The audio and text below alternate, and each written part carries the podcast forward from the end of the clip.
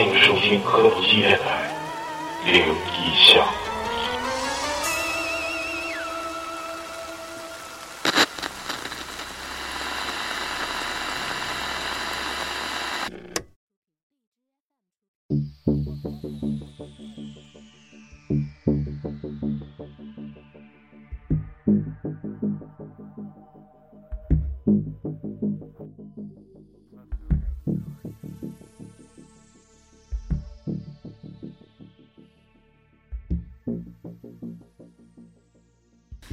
不得先说你今天咋进来的吗？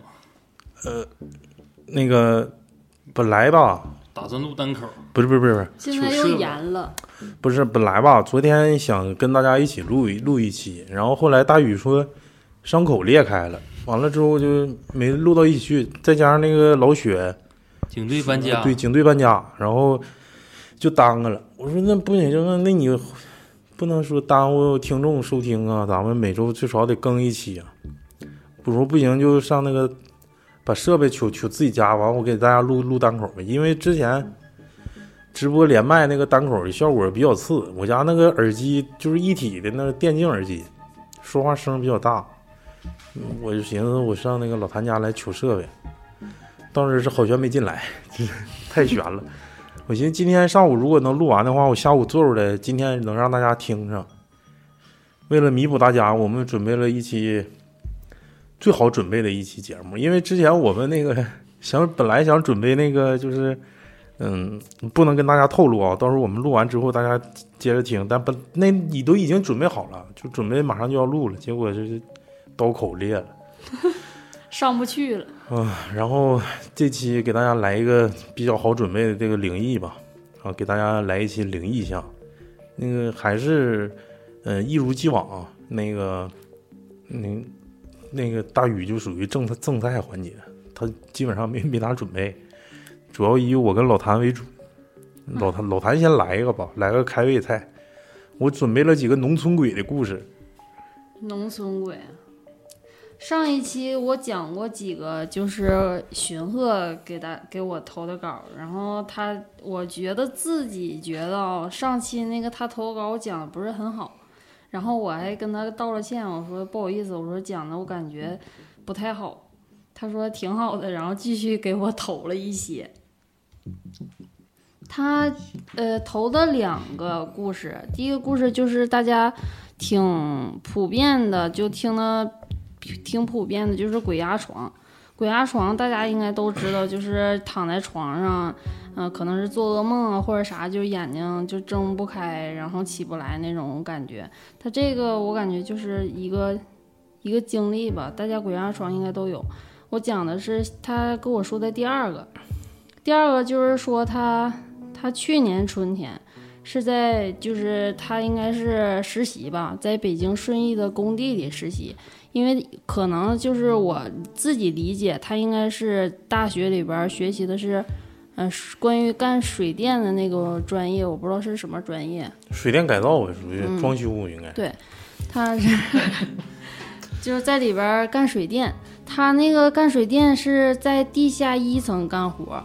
他就基本上都是晚上加班干活，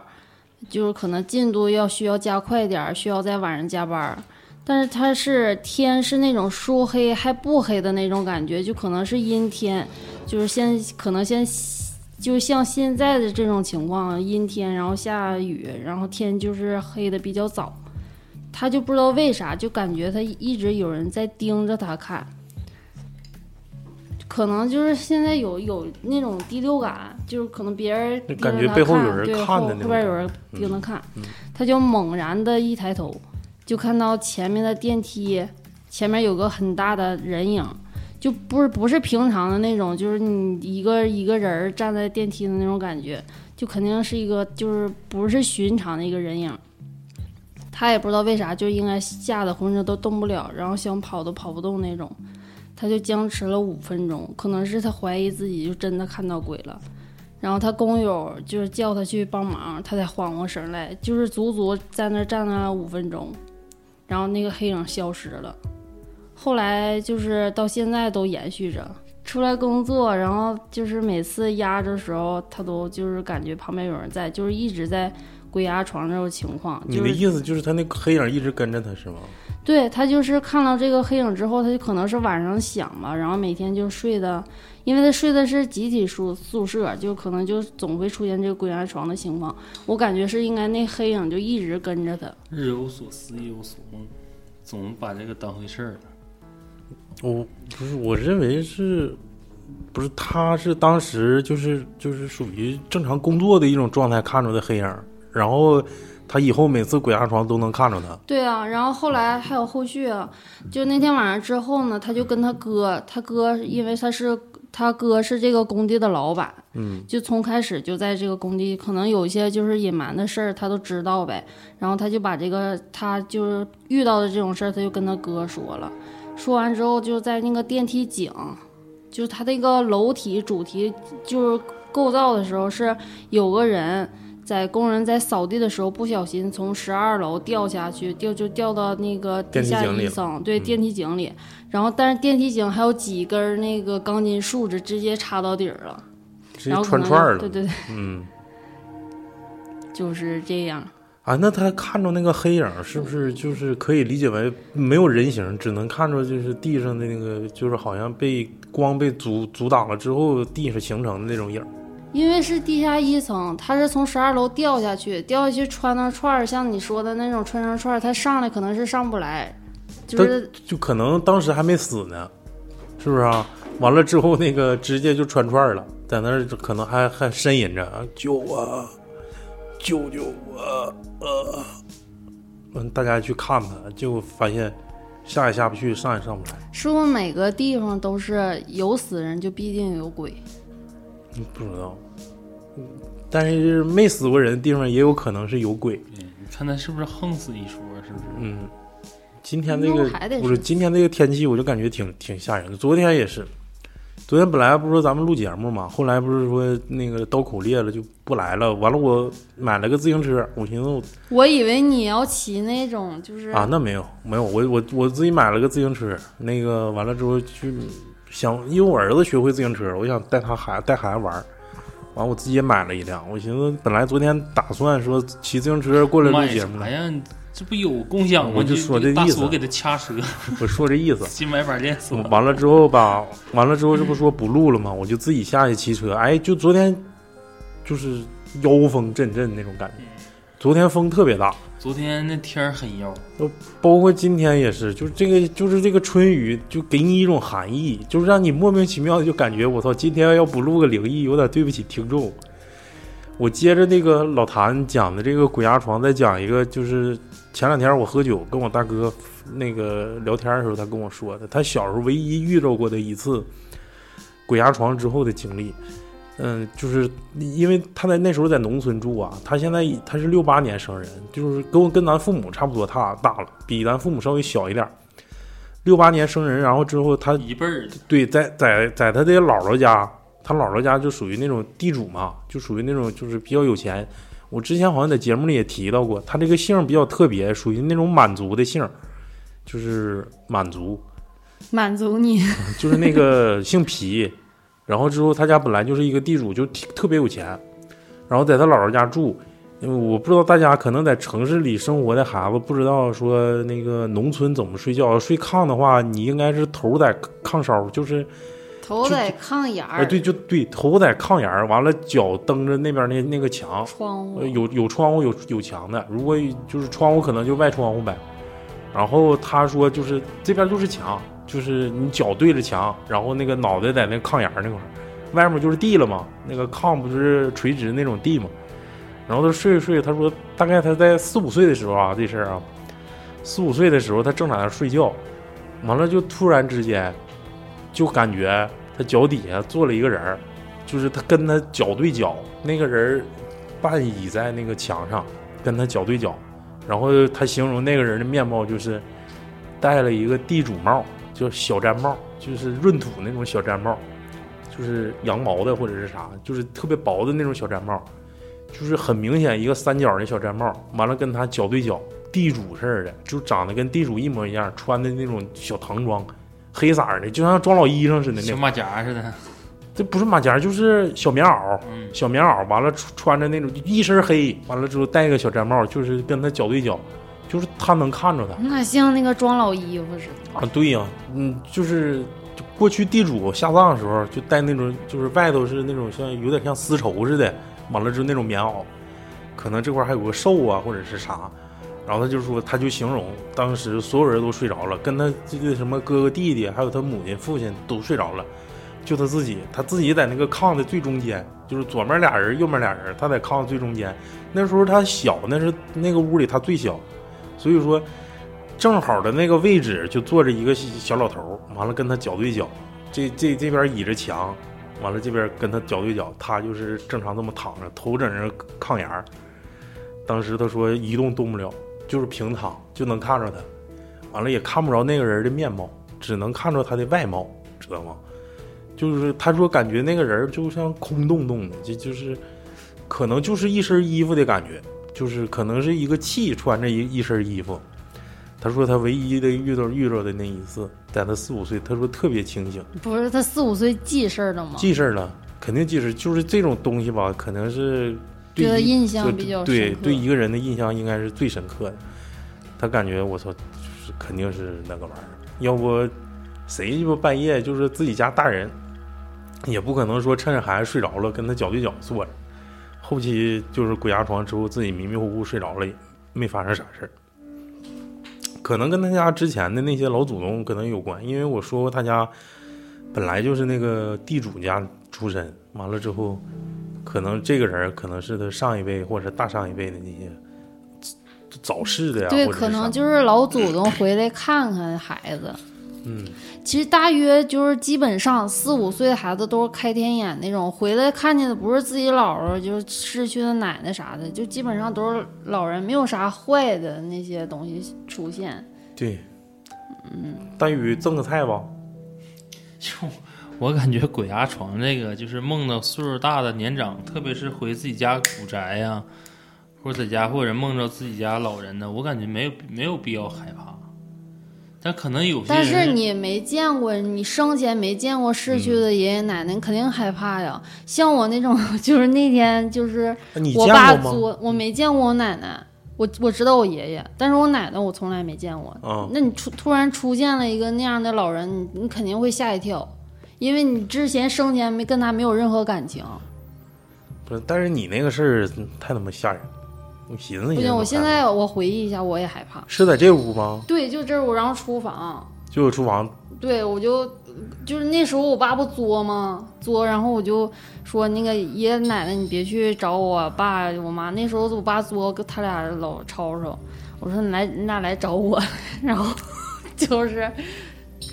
看见厨房那个他俩就在那儿整那个水果啥的。你认识你爷爷？我知道我爷爷然后旁边跟个老太太，对，那肯你没见过？定是我奶奶呀。但你你看着他的面容了吗？没有，就是背影，然后就吓醒了，上厕所不是你都不敢去。你你你梦里是就是从这屋进来，完了看着不是从在那个卧室睡觉，然后起来要上厕所，然后就看着看着这见桌子上不有有盘花吗？有啊？我记着你说有有有有一束花，我记得是怎么？没有，就看厨房他俩在整水果。我不说要买点水果啥的，然后那个就进贡，然后他他俩来看我嘛，就是都是自己想象。那结果真来了。后期你爸还作吗？好了呗，对，来找。你了，可能天天晚上都来。我大那大雨就废，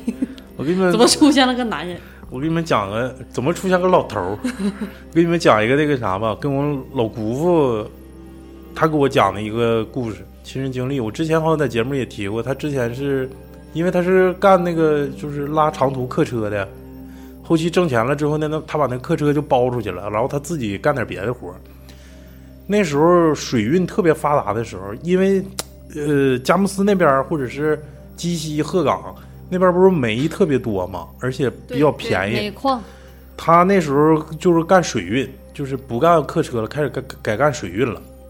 然后自己包了个船儿，往往大同拉煤，不往大同拉，那大同不通，他就是走松花松花江支流，你知道吗？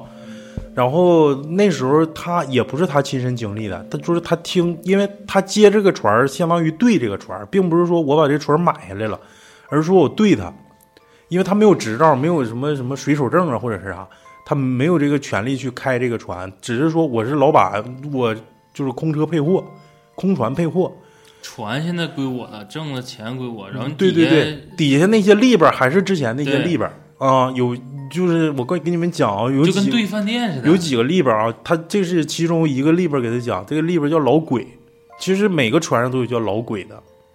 鬼就是鬼，就我看过他手机，我那次我还问他，我说谁给你打电话？老鬼，我说一听就是后面那个这汗毛直立的那种感觉，就老鬼，就叫老鬼。完了，我听他讲那个老鬼，并不是说那个鬼怪的那个鬼，正常来说就是鬼道的那个鬼。然后就这么老叫老叫，就管他就成就就叫老鬼。每个船上都有一个那个老鬼，那个老鬼就是主要管的就是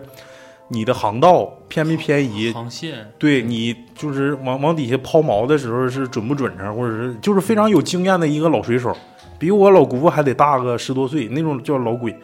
完了之后，这个老鬼有一次在跟他们在船上吃饭的时候喝酒，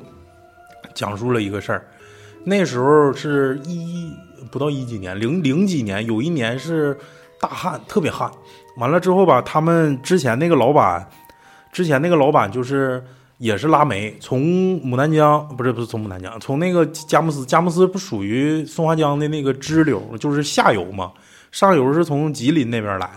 吉林，你记不记得有一年吉林那边有个化工厂爆炸，然后咱们那个哈尔滨那边全全市断水，零六年正好上大学那年，那个事儿比那个还晚。从那个事儿之后吧，这个水运就越来越吃香值钱了。但是零六年之后有一年是大旱啊，完了这个老板就是说，本来联系好了，我从佳木斯往你那个吉林拉煤，那些有化工厂需要用煤的，或者一些那个就是属于供暖公司需要用煤的，倒个短儿。结果拉到半截道，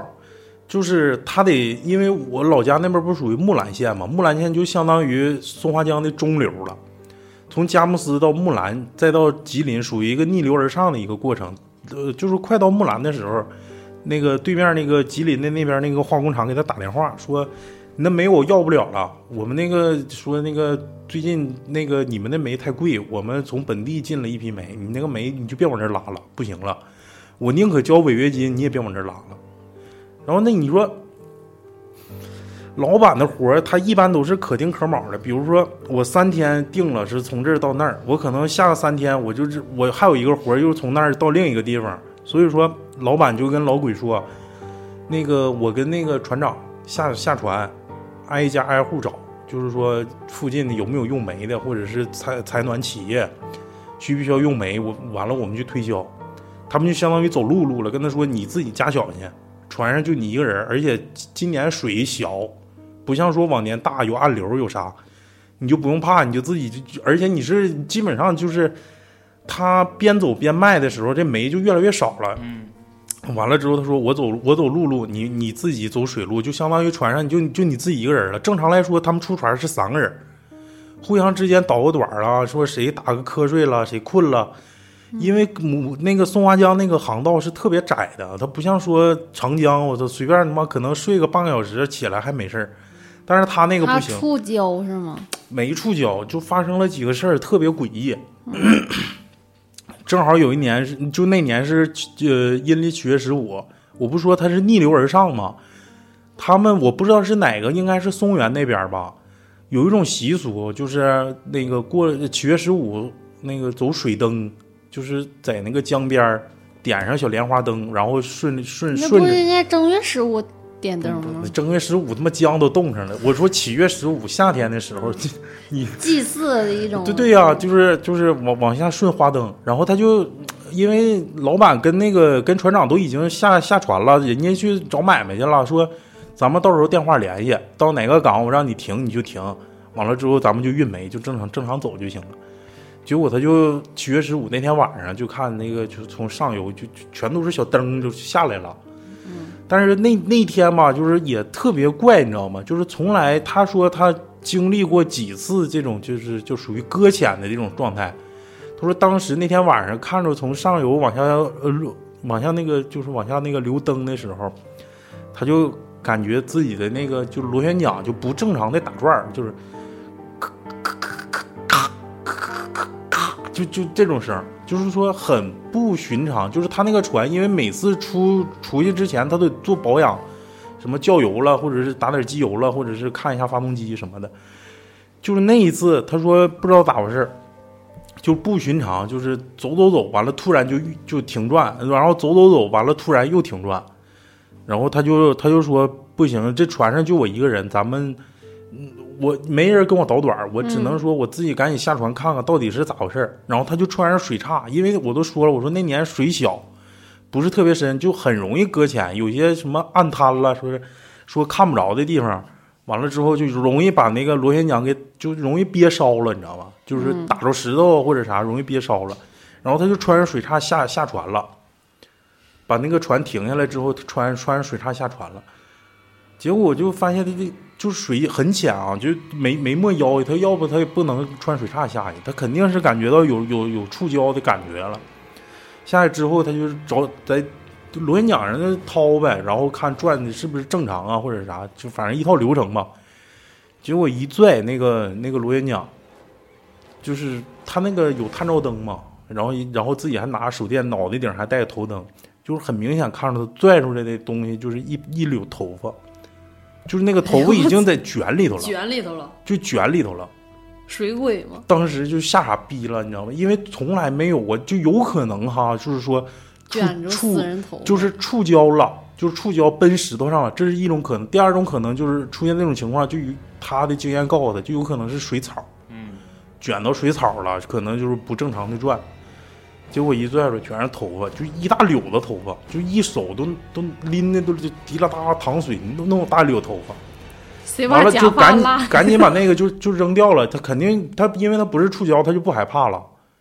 因为他如果涉及到触礁的话，他得把那个，因为那可能就是货太沉了，他得往下要卸货。得扔货呢。对对对啊，然后他说不是触礁的话，我就赶紧上船，完了之后赶紧走，因为毕竟说是七月十五，就是他们的可能有一些规矩吧，咱们不了解。他说赶紧上船，赶紧走，完了接着往前走。嗯，应该就是快过过了松原之后，往吉林方向去的时候，他就感觉就是那个船底下，就是船舱底下，他因为那个货船是一个大平板儿，它不像说咱们看的大游轮是那种斜的，其实它那就是一个平板船，大平船，上面堆的大煤堆，可能过道就就一个就一个人能过去那种特别窄的那种过道。然后之后他就感觉就就他这个船底下，因为就他一个人啊，他没人跟他捣短儿，他说是边开船，就感觉那底下就就像就像金属碰撞金属的声似的，就是我还以为有人拽着他不就是让走。就是挠，你知道吗？就挠他那个船底，哎呦我操，多吓人！就滋，而且就他一个人，你知道吗？然后他这时候他就给给他老板打电话说，要不那个你们要不着急的话，咱们就在这停停吧。我这实在是我不敢往前去了，前面一直往下留灯。完了之后，这底下船底下还他妈有怪声，完了这个螺旋桨还还老老卷他，听没听见有人说你压我头发了？没有没有。完了之后啊，他给老板打电话，这老板就不接。再往后期就是第当天晚上就过去了，七月十五那天晚上就过去了。第二天早上大凌晨就起一个大雾，就是特别大的雾，嗯，就是就是对于他来说，他就是说他说行船这么多年没见着过那么大的雾，就是雾大到就是你你在那个船你在那个驾驶舱里头就看你的那个前面那个船头，其实那船没多长，三四十米顶多了，啥也看不着，就是完你你那个驾驶舱是在最后面的，也就是说你身后就是螺旋桨。你是摆舵呀，摆舵也好，你就是你控制你的尾部，完了去控制你，就是说你一定有有一个预判，你别他妈的到时候往他妈岸边开，咕咚一下撞上了。因为他那个船不像现在那个船特别特别牛逼，高科技，就是没有雷达，啥也没有，就是没有什么声呐，啥也没有，就是纯纯牌就靠人工。他那就唯一有一个叫，就有点像巡航似的，别的啥啥啥的工具都没有，他就挂上巡航往前走，我就就马上就看着就要撞那个撞那个岸上了，就是就是当时反应已经来不及了，他有惯性，而且拉那么多货物，马上就要看着出撞岸了。完了之后，就突然之间就雾就一下消开了，就啥也没有了，就是就跟正常的一样，就是前面也没岸，就是还在那个江中间还在那往前走呢。就是七月十五就偶遇的这接二连三的一些大事儿，就当时就改变了，就是他的一些三观。这就是老鬼讲的七月十五当天晚上和第二天白天经历的一些事儿。就眼瞅着在雾里头，马上看着就前面都就看着暗了，那肯定是触礁了，那基本基本上是搁浅了。然后雾一下就散开了，完了就啥都没有了，就跟正常一样。我不知道是不是什么海市蜃楼啥的，但是你晚上你穿水上下一摸头发，太鸡巴吓人了。这个海市蜃楼不是那样，但是它肯定会对你有些影响。我，你记不记得那阵儿我们去那个青岛学习，然后我不去黄岛区就看我大爷去嘛。嗯然后等回来的时候，我说那个你车你别开了，我开吧。然后我刚开始走的不是那个隧道去的黄岛嘛，嗯回来的时候就寻思绕个圈儿。他说你去感受一下胶州湾大桥，这不跨海大桥当年算是就是除了港珠澳之外，它那个时候不排名比较牛逼的嘛？我说那去感受一下吧。去之前刚进那个桥上的时候，就是通知说可能过会儿有海雾，海雾是海上起大雾，啊，然后说那个你的我以前速是过了个海鲜。就是你的速度不能超过多少。就那时候那天下雨，然后但是它那个不算预警，就提示你要注意车速。等到在桥上开的时候，就像你说的，就是突然呢呼家上雾了。因为我忘了它全程是多少公里，就是我刚开始开的时候还比较有那种兴奋感，说哎我这大桥真敞亮哈，嗯在旁边能看着船呐、渔船呐来回过，但是那个时候你不能停。平时的话，它应该是一隔多少公里有一个口儿，啊，就观景。对，你可以把车停那儿。然后我我走那天呢，就是就是没看，因为几看不了太远，然后就瞅个热闹得了。还中午还着急开到那面去吃饭，因为毕竟是绕一大圈儿。嗯然后等开着开着，等起雾的时候，那时候就是我大爷跟我大娘就在车上就有点睡着了，就有点昏昏睡了。嗯后来我开的是得多长时间？那时候说实话真的有点走神了，我好像开了至少得有五六分钟吧。我把我大爷他们就叫醒了，我说：“你看这种情况下，是不是咱们应该靠边停车呀？就是你感觉你在原地踏步走，你知道那种感觉吗？因为它的桥的所有的路况都是一样的，嗯。然后你的大雾呢，能见度就可能是在十五米到二十米左右，然后你前面啥也看不着，你后面后面什么也看不着，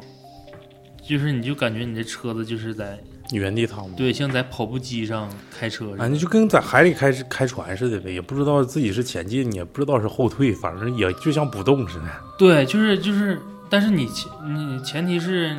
你在海里开船，你是没有参照物，但是你只能说凭感觉是迎着那个，我旁边是有参照物的，你知道自己是一直在前进。嗯但是它的两边就没有任何变化，你知道吗？包括你隔了多少公里之后，想能看着那个所谓那个观景那个分岔口也没有，就一直开。然后跟我大爷说：“我说你看这个时候还开吗？”他说：“你开多长时间了？”我说：“有一会儿了。”我说：“但是我说我这么开有点困，我说给你们叫起来。”他说：“你不行，把车停旁边吧。”然后我说：“这种大雾情况下能停车吗？而且最烦人的是。”正常在桥上你是能听到广播的，嗯，那天就是车上广播全都不好使。听磕头机呀，你只要有网就行，那就下载。对，可以下载。听以前的，然后我那时候就放在车里面那些碟什么的，但是怎么说呢，就是起雾的那种状态下啊，非常不舒服。好在是白天，我估计我要晚上碰上这事儿就得懵逼。啊，晚上好像很少起雾，一般都是凌晨呐、或者是上午啊。对，一般都是上午，我没看着说晚上起雾的，晚上没有吗？我很少见。我一说那个，晚上那雾是烧那个秸秆儿整的那些玩那是儿。那是霾。那个我一说这个自行车的事儿，我就想起我我老姑又给我讲一个，他讲的是他他上初中的时候吧，我老姑父上初中，然后骑自行车去从一个屯子到另一个屯子，然后吧，这个路路途中间就会路过他家祖坟，就是祖坟就在两个村子中间。结果他骑这个自行车，骑到他祖坟之后，他这个左面这个闸就不好使了。我跟你讲，这个是怎么个不好使？你按左面这闸，不是后面那个相当于那个刹车片直接就搭到顶上了吗？就是就不往前不往前骑了，就骑不动了，嗯相当于那个那个胶皮直接给那个车轮给给卡住了。然后他就下车去修，说是不是哪块儿接触不接触不好啊，或者是是那个那个就切车圈瓢了呀？但是他就是完全查不出来原因，就是左面这闸就是失控的状态，然后那个胶皮一直贴到那个那个那个后面那个就那个就是轮轮胎上。轮胎那个壁那个钢圈，对对对对钢圈那位对对对对，完了之后吧，嗯，然后你你正着转，它那个就是你下来不得倒那个轮儿吗？比如说那个后面那个车车蹬子一蹬蹬到地下，完了你去转那个轮儿，就发现就是往前骑的话，就一直在卡那个轮儿。嗯，但是你你去转那个圈，你就往后倒的时候，那个就一下就浅，嗯，就不知道为啥。然后后来他就他有个同学正好也是从那个屯子到那个屯，他说要不你带我一程，要我他妈走过去得他妈十五六公里。然后他这这 这个肩膀子就扛着那个车，完了之后就就接着往那个屯子走，然后回来的时候，到了那个就是就是到了他家祖坟那块儿，然后他说我我再下来骑去，完了我再我念叨念叨，完了他就他就下来了，下来之后他说我这好像好使了，他就是下去之后他不是倒那个圈嘛，一一一转还好使。完了之后念叨念叨说你先回去吧，应该没啥事我自己回一回。我念叨念叨上我家祖坟，然后就跪那磕几个头。完了之后就把那个车放下来，就往家骑嘛。完了这时候就感觉他妈就是后座坐个人，不是后座坐个人，他就是感觉有人拽他后衣服，就是你正常骑的时候，他就是说感觉就像后面坐个小孩拽你的衣服似的。你这衣服，你你你你肯定能感觉到，因为你后腰露出来了，就感觉自己后腰这么一拽，你就后面不就漏气儿了吗？就感觉自己后腰露出来了。完了，他说我不刚念叨完吗？你还你还还干啥呀？我我我我感觉我就是办点事儿，我就回来，我下次我再给你拿点纸烧点纸，祖宗别别闹了。完了，这时候就感觉就后座就突然轻了一下子，他没敢回头，就是感觉自己后座突然轻了，完了就回家了。就遇到一个这个事儿，特别奇怪，就是过了他祖坟就好了。现在念叨两句，完了就感觉后面有人拽他，你知道吗？这太就吓人了。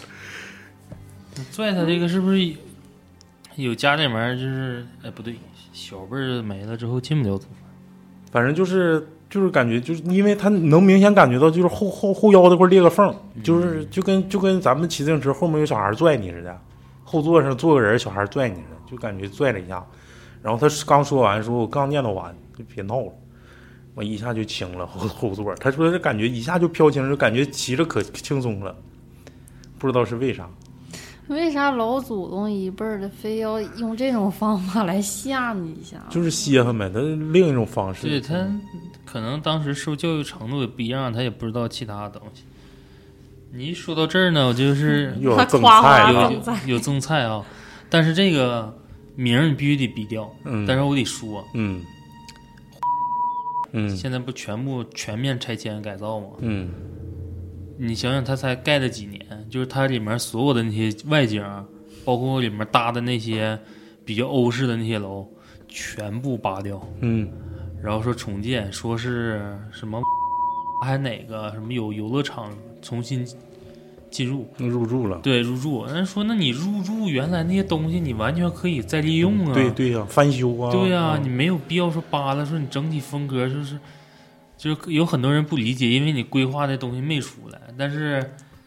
呃，前两天看个帖子，那个帖子你让我逼哪儿啊？把对把胡师弟这个逼啊，掉，行行，那用不用逼呀？也得逼掉啊。那我这刚才说的两段是不是就不用逼了？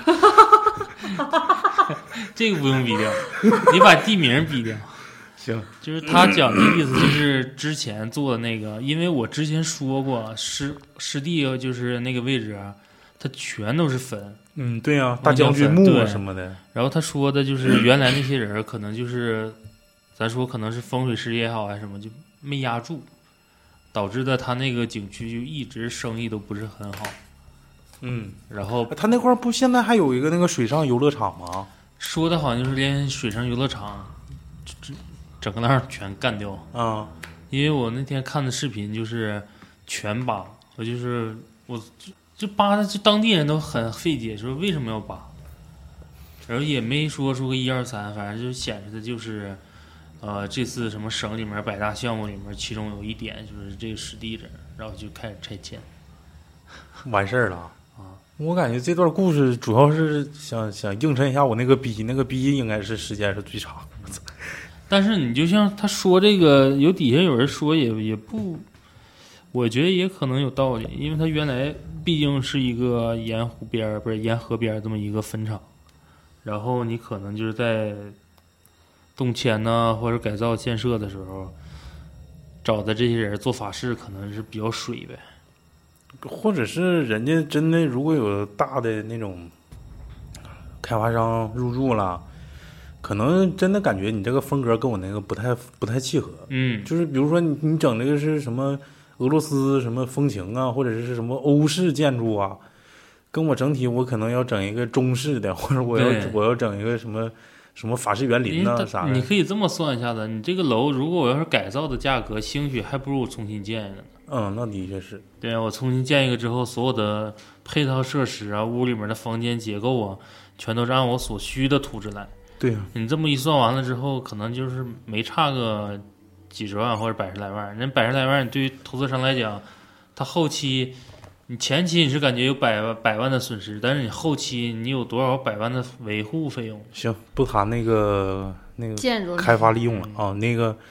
一说哈尔滨，我想起来一个，就是哈尔滨太古街，你们去过吗？是道外那儿吗？啊、太古街我溜有个时代，广场吗那块儿。我忘了是啥。我听说那个地方是那个之前好像是死过人，就是一场大火之后重盖的那个太古街时代广场。我听说的啊，不，这这这个不不保真啊，不一定是真的。然后我在网上看的一个故事，这个故事的确是在网上看的，然后挺有意思，挺离奇。一个小孩儿，这小孩儿刚从大学毕业之后，因为找不着工作，然后就上太古街那边找了一个房屋中介。我这块儿没有暗示龙龙的意思啊，但是就是一个房屋中介。他说他是一个外地人，就是，但是他们那个就是他们那个中介公司就是流传着一个一呃一个一个一个小的习俗吧。如果有房客去看太古街的房子，一定不能一个人去，就是太古街的中介，就那个他那中介公司必须得出俩人，而且说，因为他们那个中介公司有一个规定，就是说，即使这单你不成，我也给你二十块钱，就你白跑一趟，我给你二十块钱。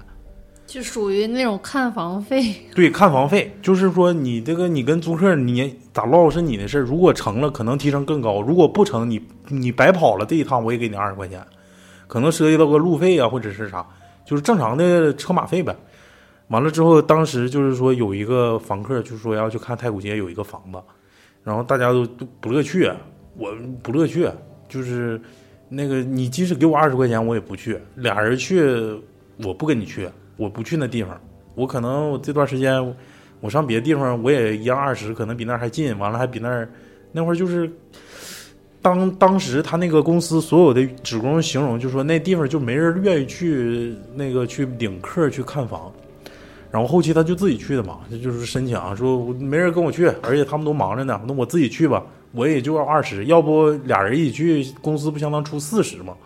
说那行，那就这么地吧。完了之后，他就跟那个房客，因为房东的信息他有，他也有钥匙，就是他跟那个房客就约好了，说那个太古街哪个楼哪个单元，然后十六楼，让那房客自己去，然后我马上就到。然后他就进那个单元之后，他就感觉后背就发凉，就阵阵发凉。然后他就摁那个电梯，摁十六楼嘛，因为当时订房就订的是十六楼，十六楼，没说你，没说你，我说真事儿呢。完了之后，这个电梯就往上到十六楼之后，这个十六楼没停，直接干到十九楼顶层了。嗯，然后他就寻思，哎，这是不是他妈是这个电梯有毛病，或者说这电梯就这么设置的，跟楼上楼下统筹了，说上到十九楼，完了再下到十六楼，再 再这十六楼停。结果这十九楼一打开之后，他发现外头没人儿，也就是说没人摁那个电梯。那他当时想的是，那有可能因为是两部电梯嘛，他是说可能是在另一个电梯，可能人家就下去了呗，那也不用啥，你就在这一顿摁那个关门，一顿按关门，完了那门就不动，一天下午的事啊，那门就一动不动。完了，他说：“哎，这他妈外头是不是有人跟我恶作剧？是藏哪儿了，或者咋的？外头一直给我顶着一门。”结果一下去，看外头一个人也没有。这时候电梯自己关门，就特别快的那种关门，嘎巴就关上，哭就下去了。完了就是很正常，十六楼还是没停，然后他就一顿摁那个电梯，让那个电梯再上来，另一个电梯又上来，上来之后他从那个那个门进去了，进去之后这不是着急，就是有点害怕了，的确是有点害怕，因为大家都传说这个这个楼里有毛病。完了就是摁的摁的一楼，完了跟房客跟那个跟那个租客说你们你到没到？他说我没到，我这还有点事儿，我得半个多小时才能到。他说那个啥，那这个这房我租出去了，不好意思，你就别往这儿赶了。就是他害怕了，然后十九楼他就赶紧着急忙慌就进那个电梯里，然后把摁个一楼就赶紧下去了，害怕。结果他就一回身的时候，就他就感觉就关门那一刹那，外头有一个有个女的。外头有一个女的，就是最开始是门全开的时候，他啥也没看见，马上要合上的时候，他看着有个女的这么单眼瞅他，看电梯里的他。对对对，就跟那个 就跟贞子似的，哎，这就是说这个事儿。然后他说以后再有生意或者是有房客要看房，从来不往这个楼里领。要命！十六楼没停，不知道咋的。十六，他那是几户啊？他不可能十六楼他那个是有。他那个他他那个楼是就是那种公寓式的，就是你你好两两部电梯，左面一个，右面一个，完了这一个回字形的一个走廊一，个大走廊嘛，对对对对对，啊就那种感觉嗯吓傻逼了是吧？挺有画面儿。挺有画面儿啊。一个一个这个，你再来一个，我来一个，这个是那个十八岁的小弟弟，这刚加入咱群不久。他那个是在挺好一个学校，这学校叫啥我不不说了，就是也呼兰 呼兰师专，也是咱们大庆就比较有名，就是学习好的学生都在那儿，就大家自己猜去吧。二十三中，没事，有有纸壳子去继续没事。他这个是讲他学校的一个水鬼，水鬼就是发生在他们男厕所的一个故事。啊，他的他那块儿的一个厕所是属于 F 区男厕所，这块儿我没太理解 F 区是啥意思啊就是 for male 女啊性男厕所？F 区男厕所，他就是每次就是晚自习一二节课的时候会都出现水鬼的这种情况，就是每天都是晚自习一二节课的时候。他在厕所的门口，有时候会蔓延到厕所内，会出现一个像脚印一样的那个水水印，就但像脚印还不像脚印，但是它的脚印不是正常不都是一边大的吗？就是一个一个一个一个一直就是挺老长的那种，像走步的一样。但他这他说这个脚印是大小都不一样的，而且每个水印的间距都不一样，有可能是走完这一步，啪跳到那儿去了，就都不一样，间距也不一样。我跟你说什么叫 F 区吧，嗯因为你们可能学习比较差，我没去过那儿考试，我去过那儿考哎试他那个，我知道那个学校的教学楼，它是那种就是有点像啥似的呢？有点像王八似的，就是你叉出来四个腿儿，就是他那个一个大回廊，完了往外咽好几个支支流，完了之后有一个区就叫 F 区，就单独的一撇儿，你知道你就？是角落里的吗？啊，对对对对，就是你比如说一个大方形，完了漫出来可能是五六个叉，嗯然后其中有一个区就叫 F 区。嗯嗯，嗯就是角落的呗。对对对，嗯，但他本身就仔细看以以为是就是自己觉得就是自己吓自己那种，但仔细看是不对劲儿。但直到有一天是他自己遇到了这个水鬼，不是什么叫晚自习？一二节课，这个水鬼就出现是啥意思啊？就是有人在这个特定的时间内他出现呗。就是晚，就是大家都上自习呢，完了你下自习的时候，你上厕所一看，地下全脚印儿，脚印儿，对对对。然后他以为就是他认为自己吓自己嘛，可能是一传十，十传百那种，就觉得就每个学生都就挺害怕的，就是会臆想一些事情，觉得是真真的是水鬼啥的。直到他他自己遇到了，然后他相信了这件事儿。嗯，遇着啥事儿嗯？，他当时正在就是小便池上厕所，他坐他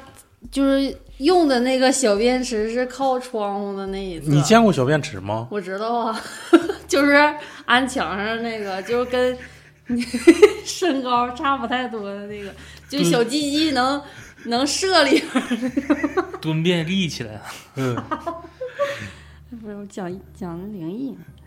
他就是用的是小便池是靠近窗户那一侧，但左边就是窗户，窗户是开着的。突然他尿到就是就是一半儿的时候，突然窗户刮来了一阵风，呜，刮进吹一阵风，然后从门口的就是出现一个一排脚印儿，就是一个一个一个一个一个。就是没有物体直接自己走出去了。，对，就是刮一刮一阵风之后，然后门口就出现一个一个一个一个那样的脚印儿。哎，那是不是风吹它尿偏了，尿外头去了？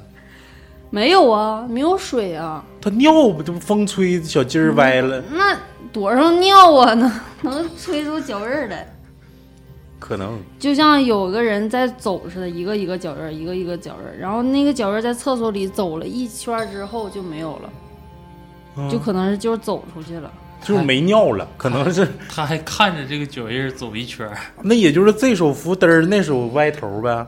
你能不能听着吓人点儿？怎么老整出这种？后来他就每天晚自习，都去尿尿，去都去尿尿，走廊都会有这张脚印儿。有快感。嗯说白了，就是一个我们看不见人的有水的地方，然后再走路。但是 好像没发生过。给报我，但是我感觉那个学校好像没发生过啥大事儿。是啊，不是啊？这不讲他讲了吗？我问他是怎么回事，他说是有有跳楼的，就是他是从四楼跳的跳跳下去，但是他那是一楼，他跳楼的是四楼，他觉得可能是阴魂就飘在一楼上不去了那种。而且脚印儿不一边大，就他一个人目睹这个事儿吗？对啊，这不说就是一直在谣传吗？直到他遇到自己遇到这个事儿之后，他信了吗？那高中鬼故事的确啊，他妈的啊都口口宣相传。但是挺吓人的，你上厕所呢，然后一阵风，然后就飘出了好多脚印儿，然后走了一圈儿，然后出去了。出去了，对，走了一圈儿就没有了，那不没有了，就搁他背后吗就说：“你快点鸡巴尿，我该我 该我班儿了。那你像新村青龙小区啊，那时候我操，给小孩吓的，那都没人到那块儿玩儿去。”他那之前不是监狱吗？对呀、万人坑。然后几那是第几来着？第几不就是他那个医护室跟他那个 就万人坑，嗯，好像就是呃那个金帆后面那块儿啊，是不是啊？对，就以金帆为一圈儿嗯，啊那。会儿的确是，之前我小时候那会儿的确是监狱，嗯然后也是传说别买那块儿房，现在跟跟都是学区房照样起起价挺贵呢。不耽误。哎，哪块儿都有死人，说不上建的新建哪个楼都是分圈的。那点儿不说吗？说重庆跟陕西那边的大学基本上不都是分卷吗？特别是操场出出古墓，那都正常，那都正常。那个我再讲一个吧，嗯，也是我老家那事儿，因为我老家不是木兰县嘛，也是松花江江畔。然后我老姑姑给我讲一个这样的故事，他有个哥们在通河住，通河跟木兰县大概间距六十公里吧。然后从清河往通河走，俩人就是徒步走，嗯，没多远，吃个铁锅炖的距离。都俩人徒步走，哎，就是从一个他下面的一个镇往那个县里走，大概得走一个多小时吧，但是是晚上十点多，沿着水坝走。我那个就是俩人就正常走啊，就是正常走，俩人还是就是父子关系，正常走。然后就因为那水坝顶上有灯，有的看那个有那个非法非法打捞的，或者是那个有挖沙子那种船，他那个水务局就会管，有那种探照灯。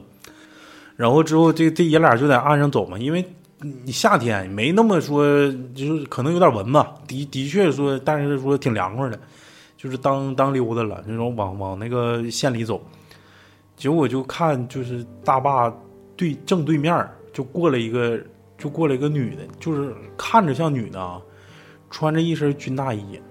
就是不也不是军大衣，就是你看过《血色浪漫》那种那种军黄色的那种衣服吗？背着个小斜挎，上面印着“为人民服务”，结果没有脑袋，跟着他们就是正对面就走过来了，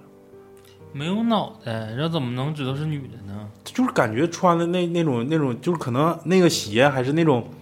就是那种裹脚就那帆布鞋，不是那种就那种鞋，啊，就是前面带个小扣那个，就上面带个棱那个。呃，咱们小学时候开运动会，前面啦啦队哎标配的对对对，就是而且就是你看身高或者看身材，那有奶子呗，可能是。嗯，然后一看就是是个女的，然后跟他对面走过来，完了俩人都不敢说话，就呼呼冒汗，就接着往前走，就也不就是斜眼瞅，我不敢正眼瞅。然后俩人刚走过去没多长时间，俩人互相问一句：“你看没看着？”说：“我看着了。”说是啥玩意儿？我不知道啊。完了，俩人呜呜跑，就跑到县县里去了。第二天，俩人全有病了。完了，找大仙看，说你俩肯定是碰着啥玩意儿了，你赶紧去烧纸去吧。不行了，就说俩人当时都吓屁了，而且是父亲父子啊，那不这不可能骗人，都是我老姑父家亲亲戚，你知道吗？说俩人都吓傻逼了。讲完了，水坝，不知道是啥，就是反正很古朴的一个装束，而且是看着那个书包，你水坝一般你就会出现，可能就是因为殉情啊，殉情怎么能没脑袋呢？烂了呗，或者其实但是更多的水坝有可能，车祸吧其实水坝更那边更多的就是冬天出事儿要多，嗯，就是冰没冻实诚，或者大青大青沟，对，然后你走走走走走掉里了，那也不能把脑袋撅折了呀。哦，那太正常了，太正常了。我让鱼啃了啥的。对，一般就是再说了，它这种出现的状态，就是就是没有实体的，可能就是想让你通过这个衣服作为一个参照物提醒你，是不是当年是有一个什么那个寻人启事啊？你看寻人启事更多提供的线索还是以衣服类为主，嗯，五官你再怎么描述，只要没有照片，你描述没法描述清楚。嗯，你从你这个眉毛来讲，或鼻子，你可有人认为是大鼻子，那你说你是王祖蓝的大还是成龙的大？对，有人认为他有眉毛，其实都画的啥的。对呀、对，是不是？你来一个呗，这个最后一个了，就是也是十八岁小弟弟说。那一会儿你再来吧，我再来一个吧，我再来，一会儿你再来，我再讲一个我。这个可短了，我这个呀，那你来吧。这个就是他亲身碰碰见的一个事儿，就是还行吧，可能突然撞到鬼了。他那个是新天地，大家都知道。新天地嗯，啊，你说大地影城那儿啊？对，啊，他要去看电影，然后从他家到大地影院那块儿，他那块儿影院那块儿不有个大棚子吗？知道吗？大棚子嗯。刚到那个棚子里，可能之前，啊，你说那个大白帆那块儿吧？对对对，啊大棚子那块儿，啊啊，然后他就走到那儿，不得路过那个大棚子吗？就啊突然出现一个老太太，那个老太太就本来是没有人，是凭空出现，就突然出现了一个老太太，就身体上边身可胖了，然后下边腿可细可细的，就正常人的话，正常人出现的话是那个腿是支撑不了上半身的。糖尿病身材 对，啊，完了呢？就但是她的眼睛是几乎是全白的，就有一个小黑点儿，然后是灰色的那个圈儿。白内障呗？嗯，我讲鬼故事呢，我知道，我知道。然后他俩是擦肩而过，然后他突然就觉得这个人好像不是那个，就是现实那个真人，好像是就不太一样。好像是个 NPC。然后他又想回头去确认一下，但是他做这个动作的时候，同时那个老太太也跟他做了一样的动作，也是一起回头看了一下后边，然后他就吓坏了，然后他就赶紧把头又转过来了，然后他过大概过了两秒，啊他又回头看了一眼，然后那老太太就没有了，然后他就看了一下周围的人，好像周围的人就没有看见这个事儿一样。凭空出现的老太太，对，那咋能凭空出现？然后后来他一想，就挺后怕的，然后他就说他他妈的就不是人。不是，他哪能凭空出现呢？就是你不是那块儿不经常有跳广场舞，那还挺热闹的，一到晚上。但是他那个身形就挺那个奇怪的呀，而且他那个眼睛像地缸似的。不是 他，他就反正形容的腿老细老细的，上面老胖老胖的，正常人是支撑不了的。就是把大宇的腿换成老李的腿，上面大而且他那个。眼睛，说的有点特别像糖糖尿病患者，对呀、糖尿病加上白内障，这个老太太基本上够呛。嗯是不是？嗯，嗯再来一个吧。这个故事，再来俩吧。你就别管几个就干就哦，完事儿。再来俩，再来俩。那个第一个故事是发生在泰国的，这是一个粉丝给的投稿。那个发生在泰国，他们之他跟他妻子两个人去泰国芭提雅，呃，溜达玩儿。精尽人亡团呃，儿，不，没有，不跟他媳妇儿去的，那他媳妇儿那可能是欲壑难填，那老谭二点零可能是去芭提雅住了是住了一个酒店，他当时订那个酒店在网上订，一共就订了两天，第一天到那什么事儿都没发生，但是他晚上睡觉就是第二天凌晨的时候三四点钟，就听着外头有念经的声儿。那可能泰国是不不是佛教圣地嘛？那就念经声也挺正常。结果没啥事儿。第二天他们有一个叫跳岛游，就是上好几个岛，完了可能是游岛吧，然后挺累的，回来就很困，很早就睡了，六七点钟回来就睡觉了。睡觉大概晚上十一二点的时候，他媳妇儿搁旁边睡觉，都已经睡着呼呼的，他就莫名其妙就醒了，醒了之后就听，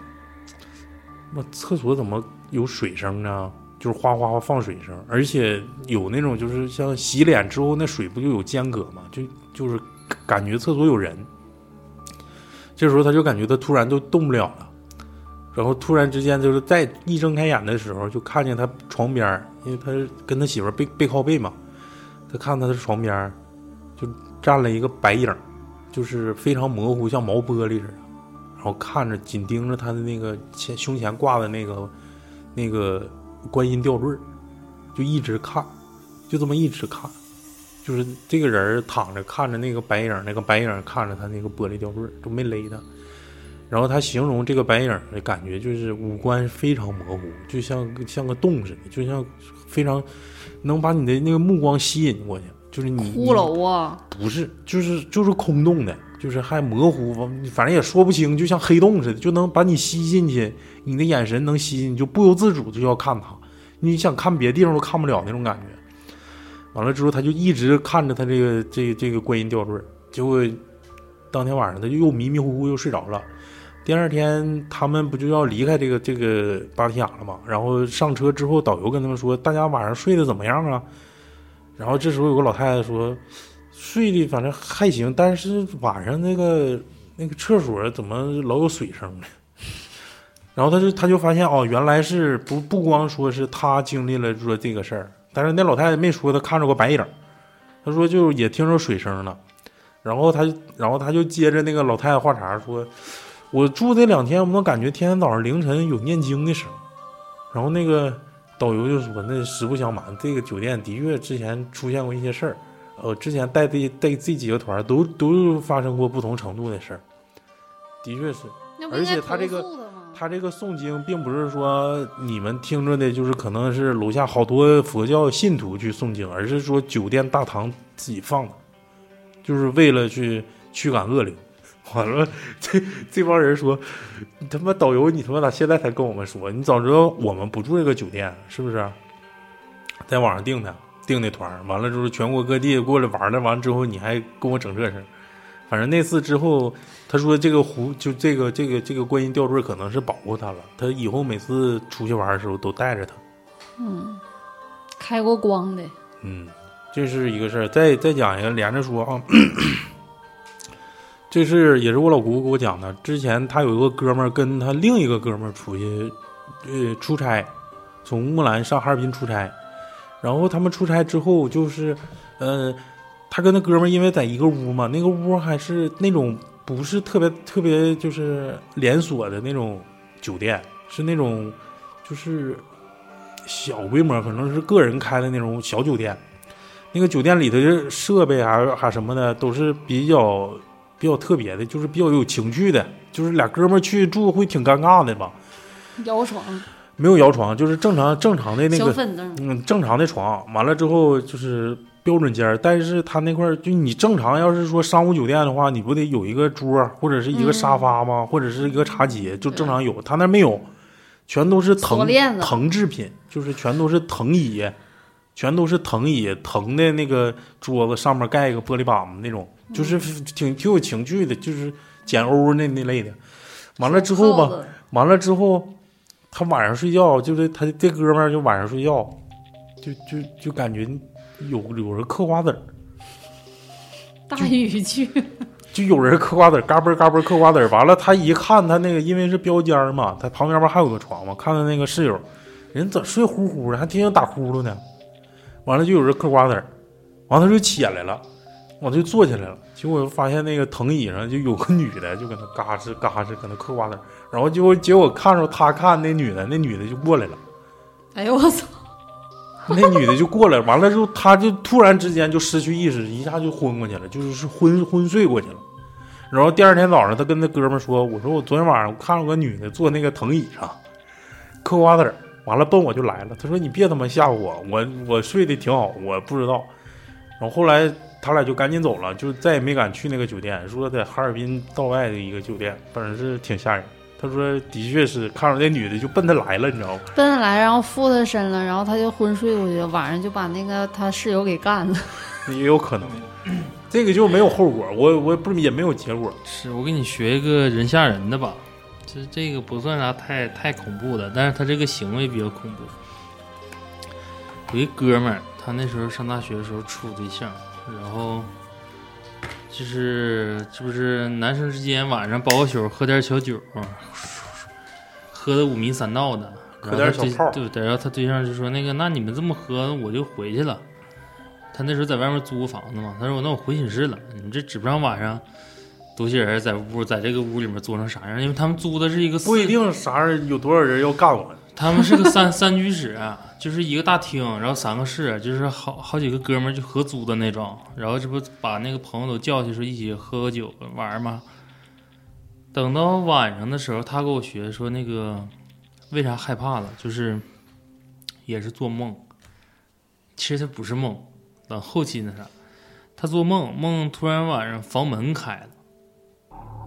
就自己房门开了，然后梦是自己屋里的那个门，还是外面的大房门呢？他自己屋，就是外面的门被被打开之后，就紧接着进他屋，嗯，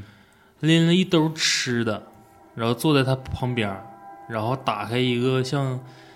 笔记本妙儿，妙脆角，不是像笔记本儿是这么个东西，然后在那看东西，然后一边看一边问，说你吃不吃？然后给他一个就是黑色的大大的，然后像那个像果仁儿似的那种东西，就有点像那个干果类的某种食品，像什么嗯，三个松鼠，对对对对，类似于这些东西。说我不吃，他说你在这干啥呢？他说，嗯，我看会儿电影，一会儿我就走。贞子大战笔仙，然后这不昏昏睡吗？嗯，就睡着了。等第二天早上一醒的时候，就被吓着了。就是桌子上、地上，然后包括床上，就有那个水老鳖那大壳，你知道吗？嗯，那盖儿，然后包括一些水老鳖吃剩下那些，就在桌子上、跟床上还有地上，就像嗑完瓜子儿没嗑点撇、嗑点吐似的。嗯，就一屋那玩意儿就给他吓着了，然后他就上课去了。上课之后等回来就跟人学说，我这个早上寝寝室我那屋里面有这东西，然后怎么怎么地。他那哥哥们说不能啊，咱一起上去，这不是一起一起起玩儿的嘛，对呀、完就睡觉了，说没有啥呀，没人上你说那晚上走走走走走，那个下午课别别别上了，回去瞅瞅吧。一回去，一推开门，屋嘎逼干净，就屋里面床啥的，昨晚上喝那酒都没了，就是屋里面收拾的板板正正的。然后这小子本身也有个习惯，就是早上起来之后乐意收拾屋。然后他说了，我就是因为这件事，我今天早上起来我肯定没收拾屋，我就是怎么怎么怎么怎么地的，就是就不行了，就是那段时间就不行了，就完了，就给就是就整个人的确，我们一见面就打打球也好啊，聊天也好，包括上网，就整个人就是一种眼神就是迷离状态。就是我学这事儿，你们怎么不信呢？他的意思是水老鳖成精上他屋啃瓜子儿哎呦，其实后来这个案子咋破的？就是也是看球，看比赛，他对象喜欢吃水老鳖，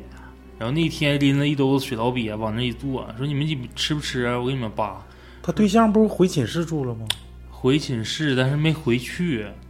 啊，又回来了，对，然后买点水老鳖，说这咋整啊？那个点儿已经回不了寝室了。说那正好门口不有大排档吗？自己买了一兜子水老鳖回来，在他那屋看电影追剧，追完了之后，早上看差不多，那女生你回去得洗漱啊，你得换衣服啊，上课啊，这就走了。走的时候就没收拾。然后他俩不是一个系的，等他妈我这哥们儿他妈上课的时候，人家那边正好完事儿回来，把屋给他收拾了，他他妈就有点对不上了，就所有的时间差全都对不上，你知道吗？就俩人完全错开的。对，然后而而且关键是这个女生去他寝室的时候，客厅里面还有俩能跟他搭话的，但是那俩人已经喝断片了，睡逼了，没睡逼，就咱俩还在那喝呢。然后一进屋，啊，你咋又回来了呢？说那个我回不去寝室了，那你快快快进屋吧。嗯，我俩喝会儿就睡了，还搭话呢。然后等第二天忘了。忘了，你要么说就是我你断片之后，他中不是间又你，你换位思考，如果他不知道这件事儿的话，他会认为昨天晚上做梦那个人给他的那个黑东西是水老鳖，你对你对呀，是不是对呀，就就是就是搁你，比如说老田老谭你自己搁家呢，完了晚上做个梦，说有人吃蟑螂，完了结果你你你第二天早上起来，看见他吃不是有人给你吃好吃的，完了你不知道是啥，就知道黑蛆的，完了之后第二天早上自己满床都是蟑螂，对啊，你说蟑螂和水老鳖，而本身我这哥们儿就特别反感这东西。我也害怕那玩意儿。然后你就是为啥说这个破案了嘛？然后你嗯不讲到最后，就是我们看球赛的时候，他对象拎一兜好吃的，一大兜子，全是水老鳖。全是水老鳖，就是有那个十三香。他这样的话放屁应该臭，他那个胆固醇，他不是他缺蛋白营养蛋白摄入女生咋太，愿意吃这玩意那？你看生活习惯不一样呗，他就喜欢吃。他可能性就是叫蜥蜴，拎一兜到那块儿，哎，我请你们吃好吃的，我这啥呀？有泥螺啊、海蛏子啊、黄蚬子，我说这些行，我说你那啥呀？我这个是最极品的，这水老鳖蘸麻辣鲜，对我这个就我他说那什么叫什么大瓜子儿，大瓜子儿，哎呦我操，一打开啊我还行，他啥都吃。我还我还能吃，是杂食，李李老师也喜欢吃，是然后我说那我还行，生性然后等一打开，等我哥们儿一回来吃生的一一看这个吃苍蝇吗？你们 吃蝗虫，人送外号小蜻蜓，我操！然后等他一回来时候，一看着这个水老鳖，就一下就想起之前就是他整个那段时间就不爽的时候，你就看这人就就炸了，说你你这个啥玩意儿？这是水老鳖。他说来来来来来，我问你个事儿，都都他妈别吃了，你你跟我进屋。你看这俩人就在屋里就就脱衣服就吵吵上啊，了，吵吵。上了，对，就吵上了。然后过会儿你也就开听嗷着哭啊，又哄啊，过会儿出来了，然后一问咋的，说破案了。就是我前段时间那啥，那个水老瘪那事儿，就是就是他干的，破处了，哎就他干的。哭啥？因为因为你就像我还是说说到之前，就你时间差一乱之后，本身你在对这个东西恐惧，你就好比说你睡觉的时候，我晚上给你递一串羊串，你说不行，这干巴串不吃了，然后第二天早上起来，你这床边上一堆羊拉罐，全是羊拉子那小皮儿，然后那往上摆一地，然后你一出去跟你哥们儿，你你还吓得就是还不好意思说，等你想说的时候。一回去发现你媳妇儿回来已经给你收拾干净了，挺吓人。就是他这种东西都是属于联想式的，就是你你自己亲眼所见的，然后你一说的时候，包括你要去证实的时候，啥都没有，但这个事儿的确确确发生在你身上。嗯，他媳妇儿应该是通天修为，天塌地陷紫金锤，太牛逼了。那这期大概时间也差不多了，给大家讲了简单的几个故事吧。并毕竟说这把人员也不全，等下次人再齐一点儿，加上这个现在严了吧？咱六楼还能进去了吗？不知道啊，我这儿都这么严了。走一步看一步吧，因为毕竟这个疫情的确是黑龙江省现在名列咋前又。来了呢？没完了呢！行，那个我把今天我拿过去一个麦克，完了之后回家给大家录一下，然后尽量拉子呀？尽量不耽误大家的活儿。啊，是网吧拉子吗？嗯。网吧拉子，我不是随便说呗，唠嗑呗，正常唠呗，没脑袋啥的，都那玩意儿？没腿，没腿，对，大没腿，腿贼长。这期到这儿吧，完了那个等下期我们尽量吧，还是我认为这个风很快就会过去，我感觉能有个十四天差不太多了，都过去半年了。很快，我感觉很快。我猜的哦。完了，也希望大家多多支持我们科技机电台，继续。虽然老李这期没参与，他他，但是他得跟着发布精神呢。他一干，他一发神经，大家都干分了。跟那个加个微信号 L A 五九四幺九幺九幺九啊，这是我们前台客服老李的微信 L A 五九四幺九幺九幺九，进群，进群。感谢大家收听，感谢大家，拜拜。拜拜。江